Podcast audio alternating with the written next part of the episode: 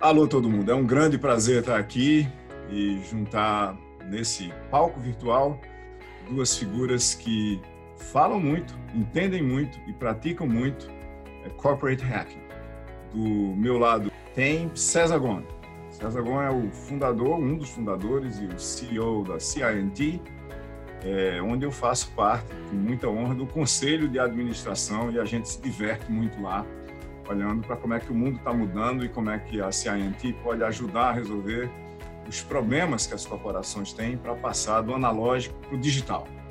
É, no outro lado, tem Carlos Alberto Souza, Casals, um dos iniciadores do Corporate Hackers é, no Brasil. Corporate Hackers é um grupo global de pessoas que estão em organizações legadas, na vasta maioria, preocupados com como é que essas organizações é, vão para o futuro. Coisa que está cada vez mais difícil quando você leva em conta as transições e as mudanças dramáticas que a gente vê acontecendo no mundo até recentemente, numa certa velocidade já muito alta, e a partir de Covid-19, numa aceleração que muitos acham que vai ser de cinco anos. Tem gente que acha que vai ser de 10 anos ou mais. Numa pesquisa recente do Trillium, deu que quase um quarto de todos os executivos globais acha que vai ter uma aceleração maior do que 10 anos no digital nos seus mercados. Então, a pergunta, começando por César, mas vale para os dois, César, o que você acha que veio para ficar, vai passar, ou se ficar, vai reorientar os modelos, as cadeias de valor, os negócios e qual vai ser a demanda para o digital ou para as mudanças organizacionais, o que é ainda mais dramático. Bom dia a todos, uh, prazer estar aqui. Silvio, acho que o, o talvez o que a, a, parte mais óbvia dessa aceleração de futuro uh, seja uh, o, o, futuro do trabalho, né? O, o, lado profissional, né? Acho que é, é é inquestionável que, que o, as empresas descobriram de sopetão pandêmico, né? de que pô, é possível um modelo de organização virtual, digital, muito mais eficiente, talvez muito mais racional, uh, uh, usando, no fundo, tecnologias que já estavam aí, mas que, de, de alguma forma, eram subutilizadas no, no ambiente corporativo. Né? Então, uh, eu, eu, acho que esse, esse, essa é uma previsão fácil de fazer, é uma mudança radical no modelo no, no, né, de organização corporativa, do uso né, do trabalho remoto. Isso, isso muda bastante uh, uh, o, digamos, o, a cara do, do mundo corporativo. Uh, Para melhor, eu diria. Né? É claro que não, não, é tudo, né? não são todas as jornadas que vão ser digitalizadas radicalmente, mas muito do, do, do desperdício do, daquele, do status quo corporativo, eu acho que não retorna e, e isso, isso é uma, uma disrupção grande e rápida, né? uma aceleração de futuro fantástica. A parte mais difícil ela, ela, dessa pergunta tem a ver com o que vai mudar nos hábitos da sociedade como um todo. Eu acho que, é, no fundo, a única coisa que a gente sabe é que o que já era imprevisível agora está radicalmente imprevisível porque assim é claro que a sociedade está mudando, é, é, claro que os valores estão sendo questionados, os comportamentos, mas o, o, o que disso é, digamos, um, um, um, ocasional por uma restrição uh, gerada pela pandemia, pela pandemia e pela própria grave crise econômica, e o que disso é, é permanente ou realmente é o nascimento de novos hábitos, é muito difícil de ler. Além do óbvio, né, aceleração do e-commerce, né, das jornadas que, obviamente, agora todo mundo percebeu que podem ser mais digitais, etc. Mas eu acho que isso, isso é a grande é, é, é, isso é a grande oportunidade por trás dos espaços empreendedores que essa aceleração de futuro gera, né? acho que existe essa ilusão de que as empresas transformam a sociedade. Né? O mundo corporativo ele vive dessa ilusão de que ele alavanca as transformações, quando é o contrário, né? A sociedade sinaliza espaços empreendedores e aí as empresas capturam. O, o barato agora é que a velocidade com que isso está acontecendo, ela, ela, ela, no fundo, ela é, ela abre uma quantidade absurda de espaços empreendedores e, e, e aumenta ainda mais essa, digamos, essa, essa batalha entre os estabelecidos e os novos entrantes, né, com inovações mais disruptivas. Né? Então, é, a gente está vivendo um momento bem particular, mas, é, de novo, é, tirando aquilo que é mais, digamos, óbvio, é, é muito difícil grandes previsões sobre o, que, o que é essa, essa sociedade e o que é o mundo corporativo no pós-pandemia. Casals, mesma pergunta. O que, que veio para ficar? O que, que é passageiro? O que, que muda? Levando em conta o seguinte dado adicional. Tem um trabalho de pesquisa de 2009, uma década já, é, que mostra que o tempo mediano para estabelecer um novo comportamento, dentro do contexto estudado no trabalho, que é limitado, claro, que o tempo mediano para estabelecer um novo comportamento é 66 dias, com um mínimo de 18 e com um máximo de 254 naquele estudo. Levando em conta que uma parte significativa da sociedade está basicamente no outro modo, que a gente podia chamar no modo pós-Covid, de trabalhar, de conviver, de articular as organizações, o que, o que, que fica? Tem uma pesquisa do IBGE também, publicada ontem, que mostra que 75% das empresas brasileiras com mais de 500 trabalhadores têm trabalho em casa no momento. Ou seja, a sociedade está reabrindo, mas as empresas não voltaram. Qual é o impacto que isso tem para o que o corporate hacker está preocupado? Esse muda, não muda, fica, não fica, cadeia de valor e de negócio, para empresas legadas que estavam tentando mudar numa velocidade que a gente sabe que é só um pouco maior do que a mudança das placas tectônicas. Pois é. Bom, a primeira questão é o movimento quando ele foi criado, ele, ele se baseou em três pilares, né? E um dos pilares é justamente recolocar o ser humano no centro das organizações, né? Dar sentido ao trabalho e criar um ambiente mais equânime. O que, que aconteceu com essa essa ruptura né, que nós estamos vivendo, né? Que de fato foi uma ruptura, uma ruptura aí de, de meses. Várias coisas aconteceram ao mesmo tempo né? Eu costumo dizer assim que não foi uma transição para o home office, né? Como a gente diz, discute lá dentro do grupo, é, nós entramos para um confinamento, né? Alguns trabalhadores já estavam habituados, então você ouve algumas pessoas falando, não, eu já fazia home office há muito tempo, então para mim foi normal. Ou seja, já existia aquele, aquele, aquele, aquela, aquele hábito. Para outros não. Dentro da mudança, eu acho que muitas coisas assim a gente pode já pontuar que podem acontecer em função de tudo que, que nós estamos observando. Uma primeira questão que eu vejo e que eu tenho pensado muito é o papel da média gerência dentro das organizações. E eu digo isso porque nós sabemos que existem organizações ainda que vivem ainda o modelo né, da, da revolução industrial, aquele modelo hierárquico, né, e aquela estrutura que a gente brinca é o seguinte, que o, muitas das vezes a, a estrutura, ela, ela, assim, existe uma toda uma estrutura que precisa ser enclausurada, né, um silo, e que tem uma pessoa ali que comanda. A partir do momento que as pessoas foram para casa, cada um né, se organizando, trabalhando da forma que considera melhor, mas entregando.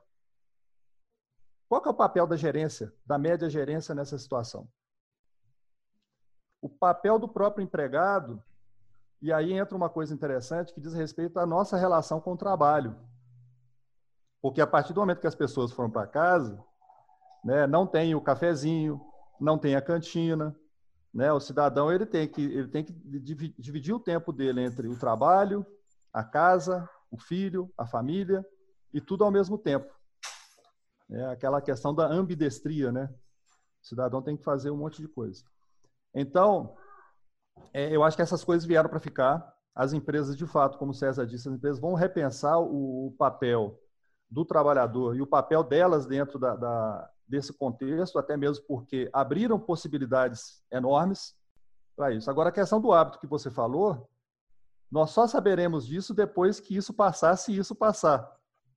Porque são tantas coisas acontecendo ao mesmo tempo, hábitos que foram criados, que depois podem ter, haver uma tentativa de é, de desmontar esses hábitos, porque algumas empresas já falam em voltar como se o voltar fosse simplesmente voltar para para aquele ambiente que existia antes, isso não vai acontecer definitivamente.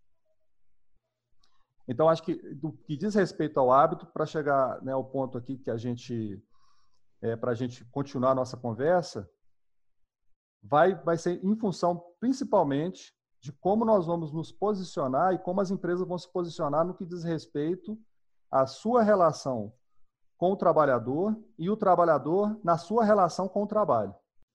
Massa, casal.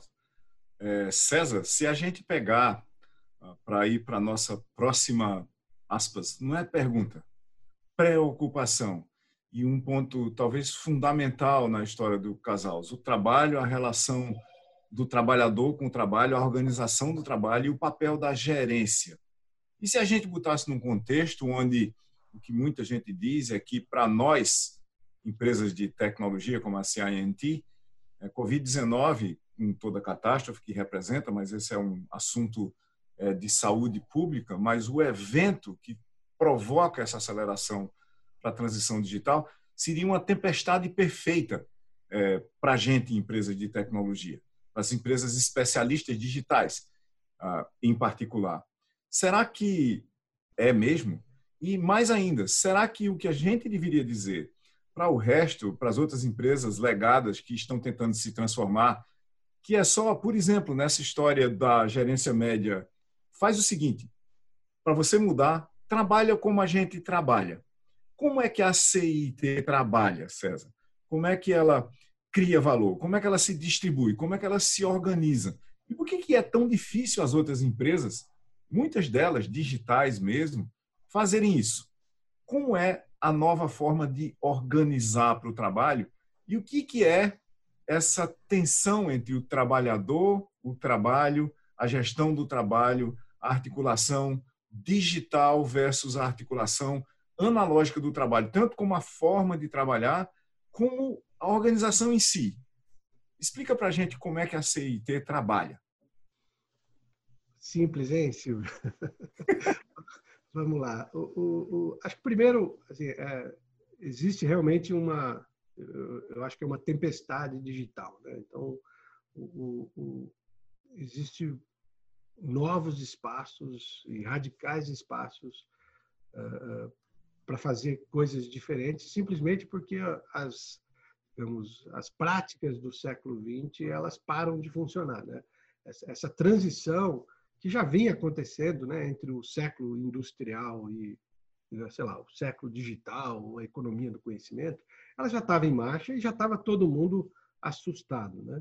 Aí de repente o chão abre e acho que é esse momento que a gente vive hoje, né? O chão abriu e agora uh, você tem que tomar decisões muito mais rápidas e, e definitivas, né? E o, eu, eu vejo essa, essa, essa, essa mudança, e eu acho que a gente acabou abraçando isso uh, uh, como um espaço competitivo para a CIT. Né? A gente, o mundo da tecnologia, ele, ele sofre um pouco antes essas dores, né? mas depois ela, digamos, os desafios da, da própria indústria de tecnologia se tornam desafios mais horizontais em qualquer indústria. Então, quando a gente percebeu, e isso foi lá na nossa, na, quando a CIT abriu a sua primeira subsidiária fora do Brasil, em, em 2006, quando a gente começou a, a entender a indústria, principalmente a indústria de tecnologia na Califórnia, a gente falou, pô, as nossas armas, tudo que a gente aprendeu, né, a gente vai ter que uh, uh, destruir e construir de novo, né? O, o, o que era, se você pensar, aquela época era o início eh, de algumas mudanças que são radicais do ponto de vista de possibilidades tecnológicas. Né? Começavam logo ali os smartphones, então a mobilidade ia engolir a era dos PCs. Começava cloud computing, então você o, o, o, grande capital do investimento em tecnologia não deixaria de ser hardware, né? A gente viveu essa época. Se olhar a época da bolha, quando uma empresa, né, uma startup de tecnologia levantava x milhões, 80% disso era para comprar máquina. Né? E isso acaba, e essa radical redução de custo e aumento de possibilidade experimental no uso né, de tecnologia e computação e algoritmos. Isso muda radicalmente o jogo competitivo. E, e depois vem, a, eu diria, a dobra do design. Né? Você, você passa a, a olhar uma, uma, né, a, o ponto de partida de qualquer estratégia tecnológica passa a ser o comportamento humano e design passa a ser um imperativo de competência. Né? Se você não entender comportamento, gente, experiência, jornada, não há algoritmo que resista a, a, ao mundo real, né? não há tecnologia que, que. Então, vem um advento novo de design, né? É, radicalizar toda o advento de soluções tecnológicas. Né? E, e, e, finalmente, velocidade passa a ser uma, uma, um imperativo para acompanhar, ou pelo menos para experimentar no, ritmo das mudanças. E aí você, você precisa parar de dividir a empresa entre estrategistas na sala de controle e executores. Né? E, é e, e normalmente isso é basicamente uma, uma curva hierárquica. Né? Você tem um, dois ou três níveis planejando, estrategizando e um monte de executor. Essa visão é tão anacrônica no mundo onde você tem que fazer estratégia, design, engenharia e tecnologia tudo ao mesmo tempo, não dá para ficar esperando eh, né, a estratégia descer de andar. Né? Então, isso muda radicalmente os modelos organizacionais. Né? Eu acho que aí a, a, nossa, a nossa aposta e a nossa provocação foi, pô, deve existir maneiras né, mais inteligentes de se estruturar o conhecimento humano é, para você deserarquizar isso e, e radicalmente é, é, permitir que todo mundo se sinta parte de um processo de transformação. Né? E, e, e, entenda né, que, que, você vai ter que combinar estratégia, design, engenharia, principalmente engenharia de software, né, engenharia tecnológica, numa velocidade absolutamente maior. Isso, isso, isso acaba sendo, né, eh, acaba virando a nossa oferta, acho que de maneira até casual, né? né a gente, eu, eu, conto essa história quando os clientes falam, pô, mas o que está acontecendo na CIT? A gente também quer. Pô, deixa a gente entender para a gente conseguir traduzir isso. A gente fez esse esforço, né, a partir de 2000 2010, e aí a gente, pô, a gente chamou isso de Lean Digital. Então, é a disrupção digital, é o design, é o uso agressivo de tecnologia, mas com, com um arcabouço de disciplina, de modelo de liderança, né? de uma, uma visão uh, que, que, de ciclos curtos, de métricas que vem do Lean. Né? Então, a, a, a gente acabou nomeando isso como um guarda-chuva de conceitos, mais do que um playbook, porque assim, playbooks não resistem à segunda-feira do século digital, né? E isso acabou impulsionando a gente uh, uh, e aí a, a, ser talvez um, um, um, um, experimento corporativo um pouco mais radical do ponto de vista de modelo de organização, né? Onde a gente a gente também incorporou conceitos de um de um tema chamado adhocracy, né? Um conceito onde você na verdade, combina, ou pelo menos se afasta um pouco. Eh, né, você esconde a burocracia onde ela é absolutamente necessária, que basicamente é onde a empresa se conecta com, com a, a digamos, o lado fiscal e regulatório da, da sociedade. Isso é uma conexão burocrática, necessariamente. Mas depois você gerencia a sua criação de, de competências e de valor para os clientes de uma maneira onde você combina a, a meritocracia com um processo empreendedor, que é o, a, o princípio básico da advocacia.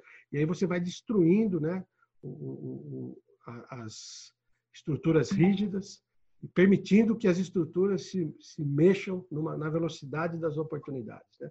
A advocacia é um convite ao empreendedorismo, onde a sua estrutura, ela, ela na verdade, ela está a serviço das oportunidades dos espaços empreendedores, que no nosso caso são os nossos clientes. Né? Então isso muda radicalmente, isso deixa a organização muito mais flat, né? Isso elimina né, a, a, a, opressão clássica, chefe uh, uh, liderado e cria um ambiente, eu acho que ele é muito mais poderoso, né? Na raiz disso, uma cultura tudo é rápido no mundo da tecnologia, menos montar uma cultura vencedora. A cultura leva décadas. Né? A cultura é um elemento vivo, né? Que você tem que ir tirando bugs né? É, é, é, dela o tempo todo e, adaptando ela. E, e, eu acho que essa, essa, essa, esse talvez seja o, o, o bottleneck da construção de um, de um empreendimento uh, uh, poderoso em tecnologia. Então, em cima de uma cultura que é uma rede de segurança, você consegue ousar. Né? Sem, essa, sem essa rede de segurança cultural, você necessariamente vai se tornando um, um, um, né, um elemento mais lento à medida que você cresce. Né? Então, nosso desafio é conciliar crescimento, e o senhor está lá, né? Assim, tem uma empresa que dobra a cada três anos, isso é isso faz isso há 25 anos, né? Então, ela tem no seu DNA o crescimento e ela desesperadamente luta para não virar uma empresa lenta, uma empresa acostumada, né? Ou, ou, ou confortável com o status quo. Isso isso faz faz parte aí do desse hack de DNA que a gente acabou incorporando. Né? Então é isso, Silvio. Acho uma pergunta complexa, mas mas no fundo ah, por trás dessa dessa dessa fórmula tem modelo de organização, tem, obviamente, uma visão agressiva de uso de tecnologia, design, estratégia, mas tem também uma visão de, de empurrar o modelo de liderança para um modelo de liderança empreendedora, né? muito menos comando e controle, muito menos laissez-faire, que hoje em dia o, o, é, as pessoas já entenderam que elas não podem ser é, controladoras, mas elas se afastam, né? Aí você fica distante do que está acontecendo. Esse líder também gera muito pouco valor, né? O desafio é, é, é o líder que consegue né, ser transparente hierarquicamente, mas realmente contribuir com o design, né, o desenho e a execução de soluções inéditas. Né? Então, é, acho que são esses três elementos que compõem aí uma, talvez, né, uma não, não a única, mas uma primeira receita para enfrentar essa tempestade digital. Casal, a gente está fazendo isso na CIT. Eu tô, eu tô vendo lá, eu conheço César e a turma da CIT há décadas, mas estou no conselho há menos de uma década, obviamente. É, e a mudança na CIT de uma organização hierárquica para uma organização em rede, com isso que César fala, que é uma rede de segurança cultural, que na realidade são pontos articulados do que talvez seja complicado demais fazer, com um grau de liberdade muito grande para grupos de pessoas empreenderem. Na realidade, numa CIT organizada ao redor de growth units, de unidades de crescimento que é, interagem, que se fundem, que é, fazem splits. É como se fosse a CIT é como se fosse uma rede de amebas. Tem uma espécie de um, de um petri dish, né? E você tem essas amebas lá dentro e elas estão se articulando o tempo todo. Ou seja, existe uma fluidez num Petri dish que tem um alimento chamado liberdade com responsabilidade. É isso que faz da CIT uma das um dos negócios de tecnologia mais espetaculares do mundo do ponto de vista da organização, que é, se a gente quisesse, é uma organização desorganizada que sabe como se organizar quando precisa. Se a gente fosse transpor isso para o mundo corporativo normal, e até para organizações é, mais assim difíceis, como organizações estatais que tem aquela mega organização estruturada que fulano responde para ciclano, responde para ciclano. Como é que você vê esse embate? E nesse caso, nos processos que a gente está vivendo agora, quando fatalmente um grande número de organizações vai ser deixado para trás e provavelmente um número significativo desses que ficarem para trás vai acabar no grande cemitério do CNPJ. Você falando do Ameba aqui, eu lembrei, assim, demonstra que é possível fazer, o que não quer dizer uhum. que seja fácil. E eu acredito que o César, melhor do que ninguém, sabe disso. Né? Ele mesmo falou assim, é, é uma coisa que vai gerar valor, não é no curto prazo. Né? Nós temos aqui no Brasil, nós temos exemplos de outras empresas que, que fizeram essa transição e os executivos eles falam isso. Né? Primeiro, a gente tem que dar, dar os parabéns para executivos como o César, como outros executivos, né? que, que tem feito isso aqui no Brasil, assim, a, a coragem de acreditar em alguma coisa, né? Porque e aí é, eu falo coragem porque seguinte, há uma as pessoas se escondem por trás da burocracia, né? Alguns dias atrás eu estava comentando isso, eu estou fazendo um trabalho com com uma equipe e a gente chegou na questão da burocracia. E aí eu falei assim, olha, isso, isso é muito interessante, porque as pessoas se escondem atrás dos padrões, as empresas se escondem atrás da regulação. Então, usam a regulação como uma defesa, atacam a regulação, mas usam ela como defesa para justamente não fazer o que muitas vezes precisa ser feito. E uhum. isso, no nível das pessoas, também acontece a mesma coisa. As pessoas se escondem por trás do procedimento para não ter responsabilidade. E a gente tem que considerar que responsabilidade é habilidade para dar resposta. E se você não dá abertura para as pessoas terem é, a possibilidade de tomar uma decisão, elas não vão ser responsáveis e não vão se responsabilizar, porque se você tem um processo que trava elas, que bloqueia elas, qualquer coisa que acontecer de errado, a culpa não é dela, a culpa é do processo, a culpa é do procedimento. É, é, constrange, restringe a metodologia e o método a um só, você tira da pessoa a capacidade de inovar. Você tem que deixar isso aberto. Tem um manual básico para um iniciante e, ele, e uma caixa de ferramenta para o mais sênior, inclusive para ensinar o iniciante. Mas deixar aberta a possibilidade de desenvolver, de criar, de inovar. E aí, trazendo aí para o final, assim, para estruturas rígidas, né, as estruturas estatais, as estruturas públicas, eu acredito que elas estão passando por, por mudanças, né, algumas mais rápido que outras, em função de onde atuam e como atuam. Evidentemente, a mudança nessas estruturas ela é mais lenta, porque é, depende, de, às vezes, de gerações. Você precisa de uma geração sair, outra entrar. Então, são, são mudanças que vão acontecer, mas não na velocidade, por exemplo, de uma empresa de mercado. Né? Porque ela tem toda uma, uma outra estrutura, um outro arcabouço. Mas eu percebo que mesmo as empresas públicas, elas estão se incomodando. Elas estão incomodadas. Por quê? Muitas empresas públicas hoje precisam se, é, se virar em ambientes em que pra, parte das outras empresas, do, do, a grande parte do mercado já é privado. É, as mudanças estão acontecendo em ritmos diferentes. Acontece mudança no setor privado, com a velocidade que, que, que demanda, inclusive quem que precisa sobreviver ao negócio, e tem acontecido nas empresas estatais e nos órgãos públicos também. Eu vejo movimentos também nos órgãos públicos de mudança e de transição. Mas aí eu volto a dizer, nós precisamos repensar o modelo.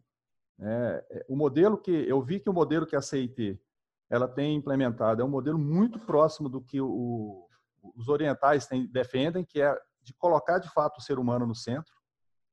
E aí os japoneses têm um ditado muito interessante, que é monozukuri wa hitozukuri. Eu não sei se vocês já ouviram esse ditado. Né? Se você quer fazer coisas, primeiro você tem que formar gente é, pergunta final e definitiva, talvez, das conversas sobre estratégia. Claro que há muito tempo a gente está mudando muito rápido e a gente começou a mudar ainda mais rápido agora, não depois é, de um meteoro que atingiu os ecossistemas de negócio no mundo inteiro, eu não acho que essa é a metáfora certa, mas literalmente depois que um vírus começou a reprogramar numa velocidade muito grande esses ecossistemas todos. E, e tem uma coisa que levou né, todos os pensadores é, de administração, de organização de empresas, de competitividade, de inovação, a escrever milhares de livros que é estratégia. Tem 70 mil livros sobre estratégia publicados em, na, na, grande área de administração de empresas, né? administração, competitividade, assim por diante. Se a gente procurar uma definição de estratégia, não há um, um, uma definição comum que todo mundo consiga aderir a ela. Mas o que é uma estratégia exatamente? Tem definição de tudo quanto é de jeito. Para cada pessoa que eu pergunto, tem uma, ah, uma definição. Mas eu gosto da definição que foi traduzida do John Lewis Gaddis, que é o seguinte: estratégia é o processo de transformação de aspirações em capacidades levando em conta o tempo, no sentido do tempo que a gente vai levar para fazer isso, e do tempo da competição, o timing, o espaço, no sentido do contexto onde a gente está competindo e o espaço que a gente quer ocupar enquanto compete, e a escala. Como é que a gente vai fazer isso, se é aqui no Recife, se é no Brasil, se é na América Latina, eh, se é global. Então, estratégia como parte do processo, pelo menos, o, o miolo do processo de transformação de aspirações em capacidades. E a pergunta para vocês dois, com no máximo três minutos para dar a resposta, no máximo, é: será que a gente consegue criar e executar estratégias à prova de futuro? César.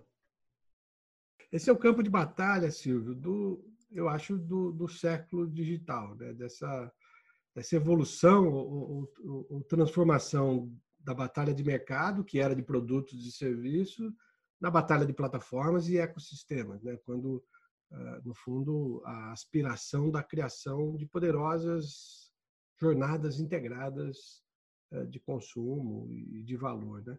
Eu, eu acho que a, o, o, desafio do, do, pensamento estratégico ele está em você conseguir, no fundo, todo pensamento estratégico clássico ele ele acaba pegando ao segundo plano o fato de que para jogar o jogo do século XXI você precisa no fundo correr três riscos estratégicos ao mesmo tempo, né? Que é, é o risco de mercado, você precisa desafiar as necessidades do consumidor, você precisa correr o risco tecnológico.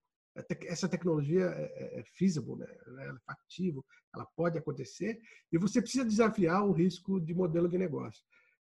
Quando você double click no, no, nos frameworks clássicos de estratégia, eles enfrentam um desses riscos, né? Mas como é que você enfrenta talvez esses três riscos simultaneamente, né?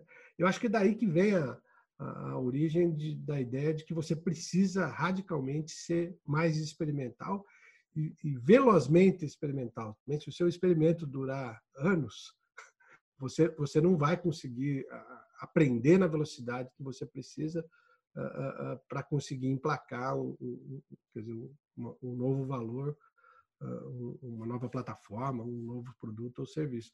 Então, então no fundo, tentando ficar dentro dos três minutos é a, estratégia passa a ser uma, uma equação, sim, de transformar aspirações em capacidades, mas que consegue olhar riscos de mercado, riscos tecnológicos e riscos de modelo de negócio no mesmo espaço-tempo aí da, da sua provocação, Silvio.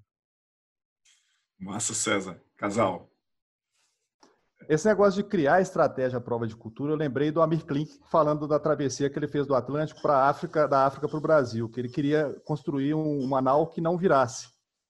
Aí ele foi no especialista, o cara falou: você está louco. Você vai virar anal. Você não tem que criar um anal que, que não vire, você tem que criar um anal que vire. Ele não entendeu aquilo. Aí ele foi refletir e chegou à conclusão seguinte, que o cara tinha razão, que na verdade assim, ele assim invariavelmente ele ia virar. E ele precisava de uma nau que rodopiasse, que quando ela virasse, ela voltasse para a posição original. E aí ele desenvolveu um, um caiaque que, quando ele virava, a própria gravidade fazia com que ele voltasse. E aí, nessa coisa, assim, eu acho que a gente não tem que desenvolver coisas à prova do futuro. Porque o futuro é uma realidade que vai acontecer, independente da gente querer ou não. Que a, talvez a única verdade que tem é a mudança e que a maior dor não é a mudança, é a resistência que a gente tem a ela. Então, do que diz respeito à estratégia, a primeira coisa que a gente tem que ter em mente é que alguma coisa vai mudar e muito possivelmente a gente não sabe o que é. Tem uma coisa que a gente tem que melhorar e o Silvio ele, é uma referência nessa questão, que é o seguinte: a gente precisa de dar valor para a teoria. A gente precisa estudar mais para não fazer bobagem e não repetir o que as pessoas fizeram de errado no passado. Então, ninguém vai construir nada do zero. E a gente tem que trazer essas questões e entender a história do, do, do, né, do contexto mundial do que, que já aconteceu. E eu acho que a gente tem que deslocar essa visão.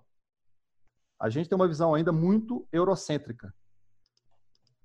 A gente não consegue enxergar, não tem uma visão global. Eu acho que para empresas globais não adianta você pensar só no seu umbigo.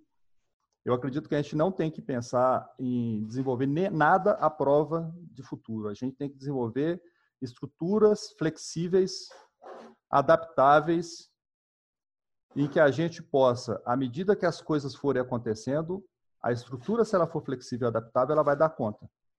E as estruturas hierárquicas que existem nas empresas hoje, elas não dão conta do ambiente complexo em que as, as empresas precisam sobreviver. E aí uma coisa que, que de novo, né, trazendo aqui é, é uma questão que, que, eu, que eu já ouvi muito, é uma insanidade, é uma insanidade as empresas deixarem de aproveitar o que de mais valor elas têm, que é a inteligência humana, em todos os seus níveis. independente de onde o cidadão estiver atuando e trabalhando, ele tem inteligência, ele tem é, competência em alguma coisa que ele pode contribuir com a empresa. E essa visão que foi colocada aqui de aproveitar o ser humano, as capacidades do humano, eu acho que é isso aí que vai trazer uma visão, é, uma estrutura resiliente para que as empresas possam sobreviver. É olhar para o humano, desenvolver o humano, conectar o humano para que as empresas sejam de fato um sistema, né? um sistema que seja resiliente às, né, às, às, às incertezas e o que vai acontecer no futuro que a gente não sabe. Massa, foi um grande prazer conversar com vocês.